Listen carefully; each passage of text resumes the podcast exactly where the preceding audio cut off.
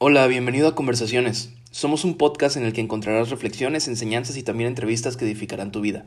Nos puedes escuchar todos los viernes a partir de las 8 de la mañana por Spotify o cualquier otra plataforma de podcast donde acostumbres a oír este tipo de contenido. Espero que disfrutes este episodio y no olvides seguirnos en nuestras redes sociales. En todas estamos como podcast Conversaciones. Sin más, comenzamos. Hola conversadores, ¿cómo están? Espero que bien. En el episodio de hoy vamos a hablar de un tema que creo que es muy importante y a veces abordamos de manera errónea, ¿no? Creo que la cultura eh, popular, o no sé cómo llamarle, nos ha enseñado que el perdón es algo difícil, que el perdón se gana, que el perdón eh, pues a veces no vale la pena darlo o hay personas a las que no vale la pena perdonar etcétera, etcétera, etcétera. Y la razón por la que decidí hablar de este tema es porque hace muchos años, yo tengo 34 años actualmente, y cuando tenía más o menos 15 eh, ocurrió algo muy importante en mi vida que les voy a contar a continuación. Resulta que eh, me voy a ir un poquito más para atrás, cuando yo tenía 8, 9 años más o menos, mis papás se separaron y yo me vine a vivir a la ciudad de Villahermosa. La verdad es que aunque estaba muy niño, eh, la separación de mis padres me dolió muchísimo. Entonces, pues yo llegué con un corazón bastante roto y herido a, a esta ciudad y con una relación obviamente súper lastimada y fracturada con mi padre. No entendía en ese momento muchas cosas que hoy, que hoy entiendo, pero lo que sí sabía es que no quería ver a mi papá, bajo ninguna circunstancia. Imagínense qué tan mal estaba y qué tan herido que cuando mi papá fue a Villahermosa por primera vez, porque previo a eso vivíamos en Veracruz. Entonces cuando él llega a Villahermosa, eh, pues mi, mi, mamá me dice, vivíamos en un departamento chiquito, y mi mamá me dice, oye, tu papá está afuera, te quiere ver, y yo no lo quiero ver, no lo quiero ver.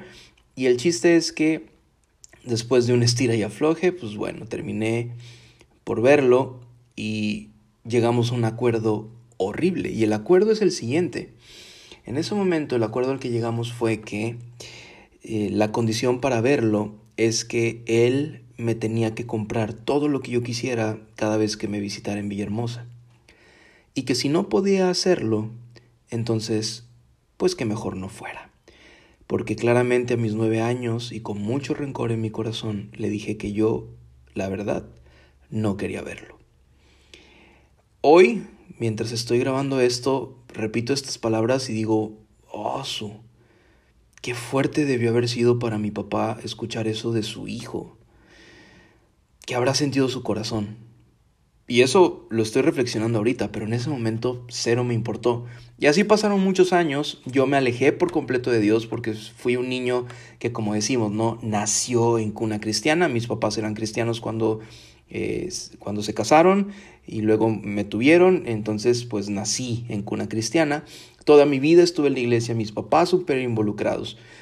Pero cuando llegué a Villahermosa, pues yo por, por supuesto que dejé de, de, asistir. Digo, era un niño y obviamente si mi mamá no me llevaba, pues yo no iba. Entonces mi mamá dejó de asistir a la iglesia, yo también lo dejé de hacer hasta los 12 años, cuando en el trabajo de mi mamá, una compañera de ella la invita eh, a asistir a una iglesia. Ella, obviamente, ¿verdad? En lugar de decir, este, sí voy, me dijo a mí que si yo quería ir. Y yo, pues, digamos que no tenía nada que hacer el domingo y dije que sí. Entonces mi mamá me llevó y yo quedé enamorado de la alabanza o de la música que se hacía en esa iglesia. Era impresionante. Yo venía de una iglesia tradicional donde lo más que había era una guitarra eléctrica y de repente llegó esta iglesia donde había metales, para quienes no saben qué es metal, eh, o, qué son metales, son eh, instrumentos de viento, ¿no? Trompeta, saxofón.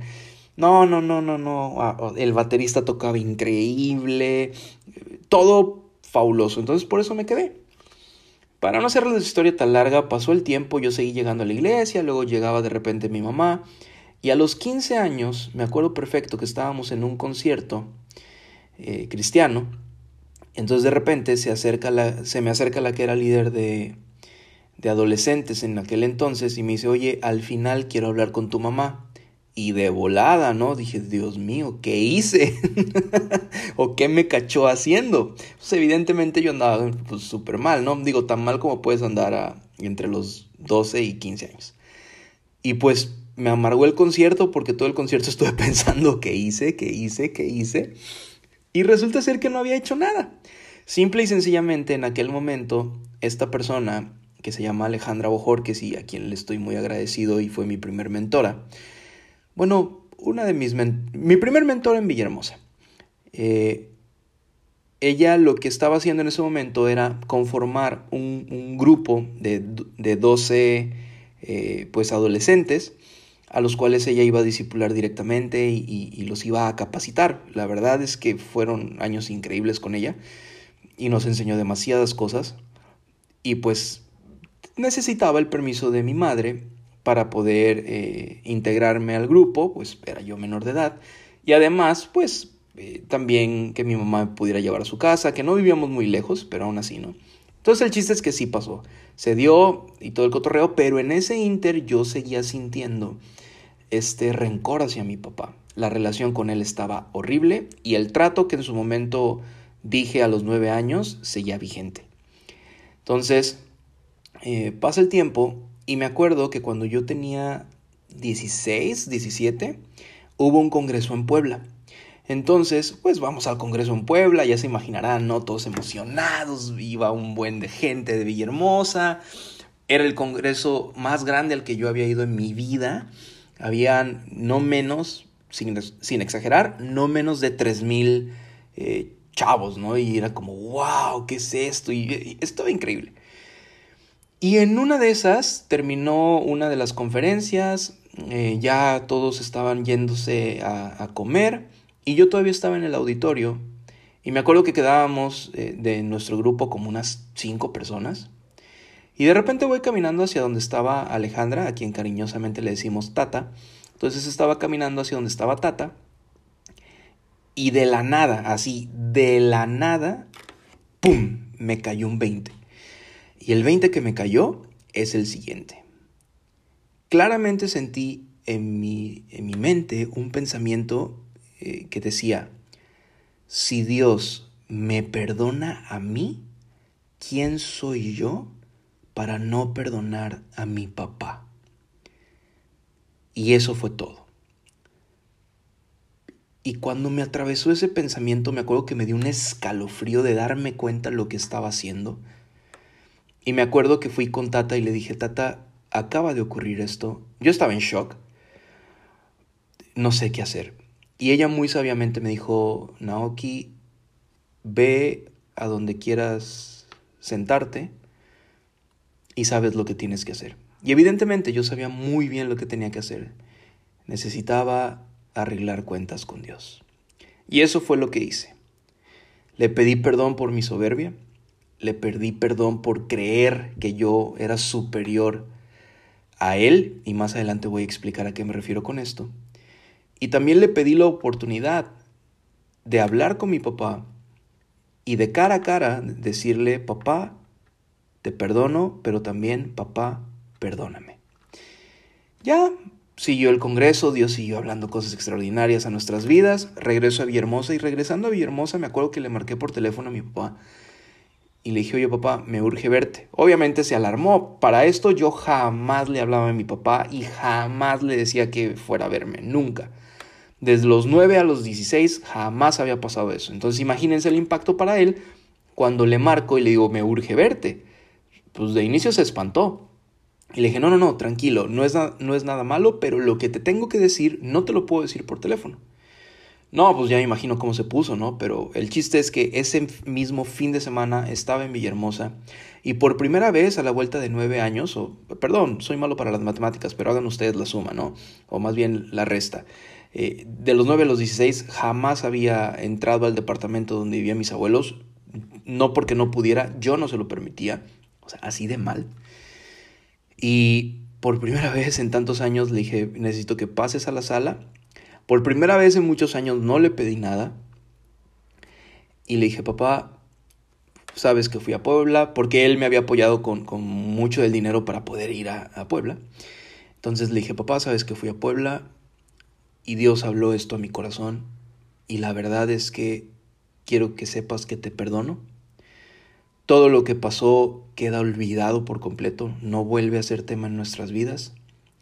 Y me acuerdo muy bien que le dije lo siguiente, le dije, porque yo estoy perdiendo a mi papá y tú estás perdiendo a tu hijo. Y no podemos corregir el pasado, pero sí podemos construir el futuro. Así que a partir de hoy yo quiero conocerte y también quiero que me conozcas. Y no volvamos a hablar del tema. En verdad, es como, el perdón es como si nada hubiera pasado. No, bueno, para ese momento mi papá estaba llorando, pero impresionante. Nos abrazamos, nos dimos un beso y borrón y cuenta nueva. Ahora, aquí no salen eh, los fuegos artificiales, ¿no? Y nos agarramos de la mano y caminamos juntos frente a la puesta del sol. Cero que ver. Mi papá y yo tenemos maneras de ver la vida muy similares, entonces chocamos, no bueno, no tienen idea. O sea, no tengo la intención de venir a decirte que soy el iluminado, cero, al contrario. La intención de este podcast es tener una conversación honesta en la cual te, desde todos mis errores, que son muchos, te platico, pues, qué rollo y, y, lo que aprendí y cómo Dios en su misericordia me enseñó cosas, ¿no? Como a todos, estoy seguro. Entonces el chiste es que a partir de ese momento sí, iniciamos un camino hacia adelante, un camino que ya lleva pues muchísimos años, les digo, tengo 34, entonces, pero que ha tenido sus altas, sus bajas, ha tenido momentos de mucha confianza, ha tenido momentos donde yo me he tenido que sentar con él y pedirle perdón por otras cosas, ¿no? Porque pues como hijo también fallo, y momentos increíbles, pero lo bonito de todo esto es que pudimos entablar pues una relación que hasta el día de hoy continúa y de la cual sigo aprendiendo, porque si le preguntan a mi papá que si soy perfecto, seguramente va a poner una cara como de ni de chiste, y no, no lo soy. Pero ahí también entendí otra cosa, que Dios nos ama de manera incondicional. Yo puedo decir de mi padre que Él me ama de manera incondicional y a pesar de todos los errores que yo he cometido, que otra vez no son pocos, siempre he estado ahí. Lo mismo mi madre, ¿no? Pero bueno, en este momento estoy contando esta historia que tiene que ver con mi papá. Y a través de eso he podido darme cuenta de cómo es Dios con nosotros y cómo Dios nos perdona y cómo Dios no nos juzga y cómo Dios verdaderamente una vez que nos arrepentimos y cambiamos de dirección, porque eso es arrepentimiento. Eh, fíjate, te voy a dar un concepto de pecado, aunque no vamos a hablar de este tema en este momento, pero pecado es no vivir al nivel de lo que entiendes. Ejemplo, si tú entiendes que robar es malo a los ojos de Dios y robas, estás pecando. De la misma manera que si tú entiendes que mentir no está bien a los ojos de Dios y mientes, estás pecando. Pero no solamente aplica en eso, que dirías que lógico, no, también aplica en si tú entiendes que debes de dar tu 100% en lo que sea que estés haciendo y no lo das, estás pecando. Porque pecado es no vivir al nivel de lo que entendemos y de lo que entendemos a la luz de la palabra de Dios, ¿ok? Entonces, yo sé que Dios me ama, yo sé que Dios me perdona y como la Biblia lo dice, nunca más hace memoria de nuestro pasado. Y con esto te quiero dar tres puntos para ir cerrando acerca de qué cosas, eh, eh, tres cosas que debes de saber acerca del perdón. Y el primer, la primera cosa que te quiero decir es que el perdón es una actitud del corazón, no un sentimiento. Yo me he topado con muchísimas personas que me dicen, es que no lo voy a perdonar o no la voy a perdonar porque no lo siento. Y la verdad es que yo digo, ¿y a ti quién te dijo que lo tienes que sentir? El perdón es una actitud del corazón y una actitud de humildad donde decides y eliges conscientemente iniciar un proceso, que ese es el punto 2. Pero recalcando el punto 1, y perdón si escuchan de repente hay unos ladridos, estoy grabando desde mi casa y pues mi vecino tiene un perrito, ¿verdad? Ni modo. Tengan paciencia con eso, estamos en vivo. Pero fíjate, en Primera de Juan, capítulo 3, versículo 1, y me voy a apoyar en la nueva traducción viviente para que si es la primera vez que tú escuchas un tema que tiene que ver con Dios, te sea fácil de entender y todo el cotorreo. Entonces, en Primera de Juan, capítulo 3, versículo 1, dice, miren con cuánto amor nos ama nuestro Padre, que nos llama a sus hijos. Y sí, eso es lo que somos. Pero la gente de este mundo no reconoce que somos hijos de Dios porque no lo conocen a Él. Ok, fíjate bien, en lo que quiero hacer énfasis es en la primera parte del versículo. Miren con cuánto amor nos ama nuestro Padre para llamarnos sus hijos. Puede ser que tú me digas, Samuel, es que tú no sabes lo que me han hecho es que tú no sabes lo que esa persona me hizo, no sabes a qué nivel me traicionó, no sabes a qué nivel me decepcionó, no sabes a qué nivel abusó, y puede ser un abuso emocional o incluso físico. Tú no sabes y tienes toda la razón, yo no lo sé, pero lo que sí sé es que todos, absolutamente todos, también le hemos fallado a Dios. Y todos en algún punto de nuestras vidas, hemos no vivido al nivel de lo que entendemos. Es decir, sabiendo eh, qué es lo que debemos hacer, hemos escogido otros caminos, le hemos faltado el respeto a Dios, hemos traicionado a Dios, hemos lastimado el corazón de Dios y sin embargo, Juan escribe, mira, observa, contempla cuánto amor nos ha dado el Padre para que nos llame sus hijos.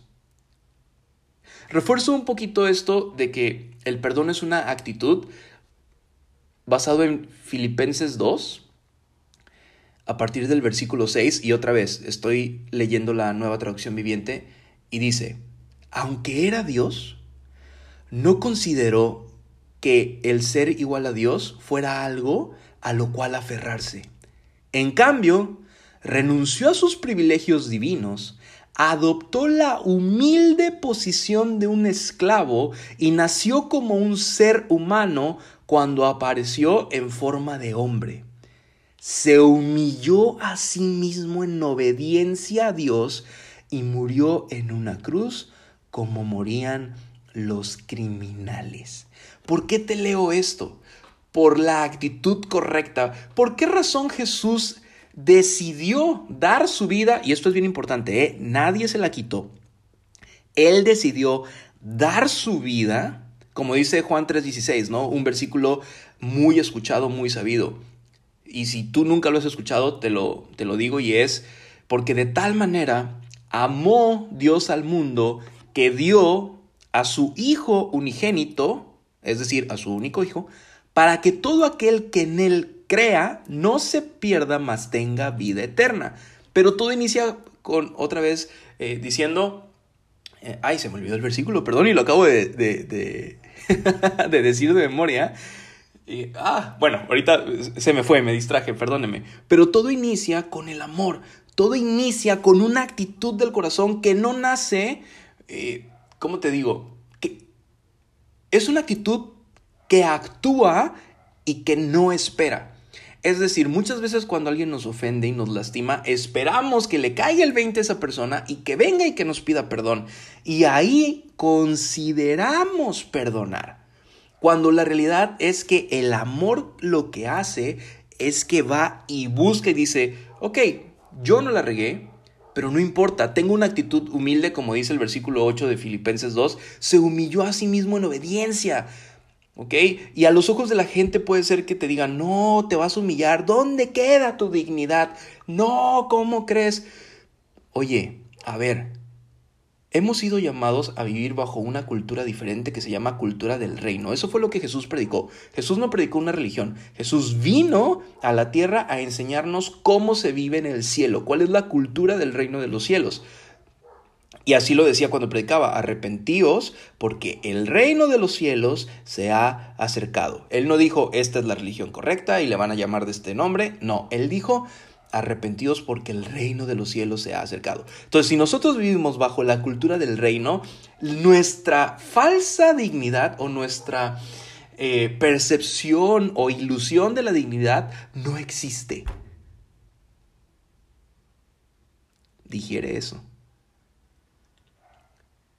Entonces, si verdaderamente no existe una dignidad humana, entonces sí nos podemos humillar y decir, ¿sabes qué? Elijo perdonarte. No porque me siento más que tú, sino porque sé que es lo correcto. ¿Y por qué sabemos que es lo correcto? Fíjate bien. Te voy a decir por qué. Y esto me lleva al punto 2. El perdón es un proceso y es bilateral. ¿A qué me refiero con esto? En Mateo 6, versículo 12, o más bien, en Mateo 6 eh, aparece la famosa oración llamada el Padre Nuestro. Y en el versículo 12 dice, y perdona nuestros pecados, así como hemos perdonado a los que pecan contra nosotros. Estoy leyendo la nueva traducción viviente, pero en la versión Reina Valera 60, una, una traducción un poquito más antigua, dice, y perdona nuestros pecados así como nosotros perdonamos a quienes nos ofenden. Entonces, si tú quieres ser perdonado por Dios, sí o sí requieres o necesitas perdonar a quienes te ofenden. ¿Qué obo? ¿Te das cuenta cómo el perdón es un proceso? ¿Cómo el perdón es una revelación en nuestras vidas? ¿Y por qué digo que es bilateral? Pues porque es de dos partes. ¿Quieres ser perdonado por Dios? Perdona tú primero. Porque ¿cómo pretendes recibir algo que no estás dando? Y ojo, no quiero que se confunda porque yo sé que eh, el perdón que Dios nos da no es por obras, no es que le podamos hacer manita de puerco y lo convenzamos de algo, pero creo que entiendes muy bien a qué se refiere. O sea, si es el principio que te digo que, me fue revelado cuando me cayó el 20. Si Dios me perdona a mí, ¿quién soy yo para no perdonar? En este caso a mi papá, pero ¿quién soy yo para no perdonar a quien me ofende? Por eso te decía, y este es el, el punto 3, cuando no perdonamos, punto número 3, cuando no perdonamos nos colocamos en una posición por arriba de Dios. ¿A qué voy con esto? Cuando tú eliges o yo elijo no perdonar, la actitud que está tomando mi corazón es de decir, yo valgo más que Dios. ¿Qué obo? Qué fuerte. Y a lo mejor tú estás escuchando esto y dices, no, no, no, no, no, no, no, ¿cómo crees? Yo no valgo más que Dios. Ok. Pero cuando decides no perdonar, nuestro corazón sí adopta esa posición. Porque entonces, otra vez, si Dios me perdona a mí, pero yo no perdono a quien me ofende, entonces con mis acciones, ¿qué estoy diciendo? Que yo valgo más que Dios, que soy más importante que Dios. Básicamente le estoy diciendo a Dios, no, pues allá tú, de tonto, ¿no? Que perdonas a la humanidad. Yo no. Y a lo mejor escuchaste esto y dices, no, ¿cómo te atreves a decir esto? Qué fuerte. Bueno, así es nuestro corazón. La Biblia lo dice, engañoso es el corazón más que todas las cosas. Y no estoy diciendo esto porque yo ya sea el iluminado, el maestro, el gurú. No, estoy diciendo esto porque se los dije. Mi proceso de perdón inició a los 15 años, tengo 34 y aún así Dios sigue procesando cosas en mi vida. Y aún así ofendo a gente y tengo que ser humilde y, e ir y decir, ¿sabes qué? La regué, fui soberbio, fui mentiroso, fui lo que quieras. Y de otra parte también hay gente que me ha ofendido y, y, tener que decir, ¿sabes qué? Te perdono, no hay falla. A veces será te perdono, borrón y cuenta nueva. Y a veces será te perdono, no pasa nada, sin rencores. Y bueno, no, no necesariamente te tienes que seguir llevando con la persona. Se vale. Pero requerimos ser muy honestos, doblar nuestras rodillas, cerrar nuestros ojos o simplemente tener una conversación con Dios y decirle, Señor, muéstrame, muéstrame si yo tengo rencor hacia alguien. Este año, a principios de año, tuve una conversación muy fuerte con, con unos amigos donde les conté muchísimas cosas que estaban mal en mi vida.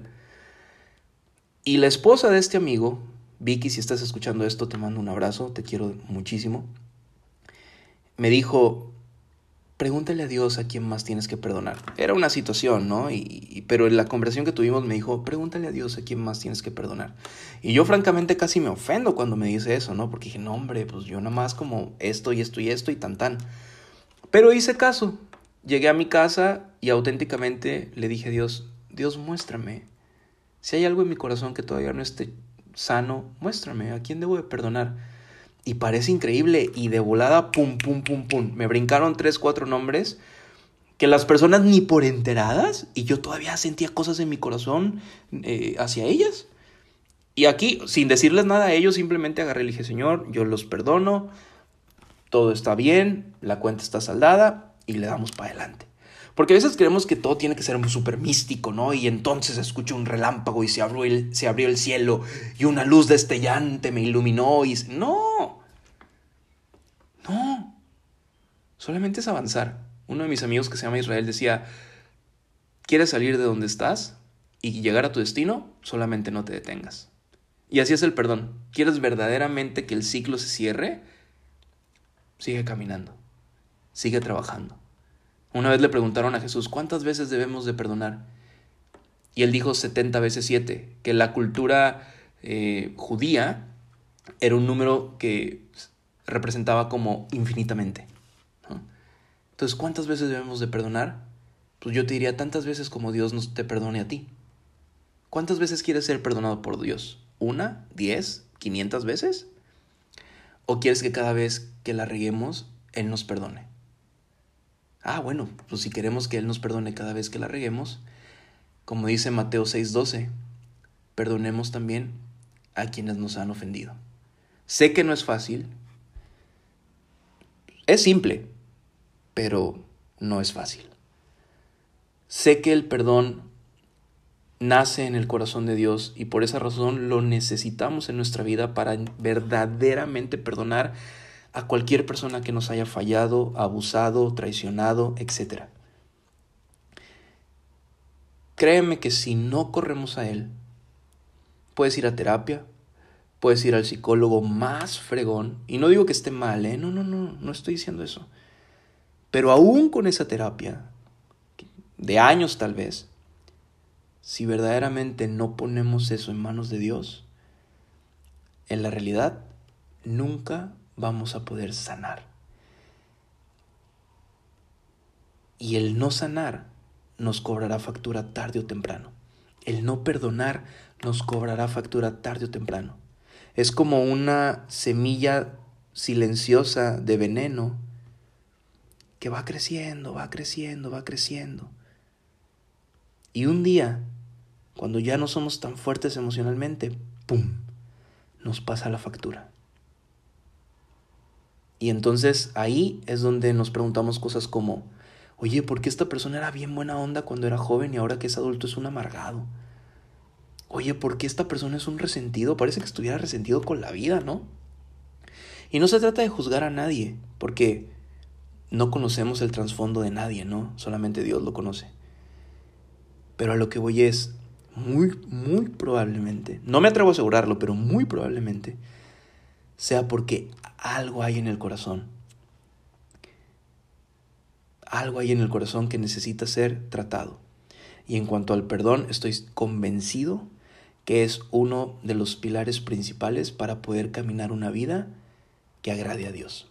No se trata de agradar a los hombres, no se trata de que estés de acuerdo conmigo, a lo mejor no estás de acuerdo y es válido, está bien. Pero en donde sí sé que no me equivoco, y no lo digo con soberbia, es en tener la humildad de ir con Dios, que Él sí es el dueño de la verdad absoluta a través de su palabra, y que nos diga a la luz de la palabra cuáles son las áreas que necesitan, donde necesitamos perdonar e incluso ser perdonados, porque nosotros también la hemos regado. Eso es todo lo que tengo que decir para este podcast. Espero que te haya gustado. Si te gustó, la verdad, la verdad, compártelo. Estaría padre que lo pudieras compartir. Y lo único que me queda es pues gracias por escuchar este episodio. Espero que haya inspirado de alguna manera tu vida. Y pues no olvides suscribirte al podcast, lo puedes escuchar por aquí por Spotify o por cualquier otra plataforma de podcast que te guste. Si no tienes Spotify Premium no pasa nada, lo puedes escuchar, es gratis, ¿ok? Y síguenos en nuestras redes sociales, entonces estamos como Conversaciones Podcast, esperamos pronto abrir el canal de YouTube. Y pues que Dios te bendiga, nos escuchamos el próximo viernes a partir de la una de la tarde. Bye bye. No, dije una de la tarde, ¿verdad? No, a partir de las 8 de la mañana, perdón. Ahora sí, que estés muy bien, conversador. Bye bye.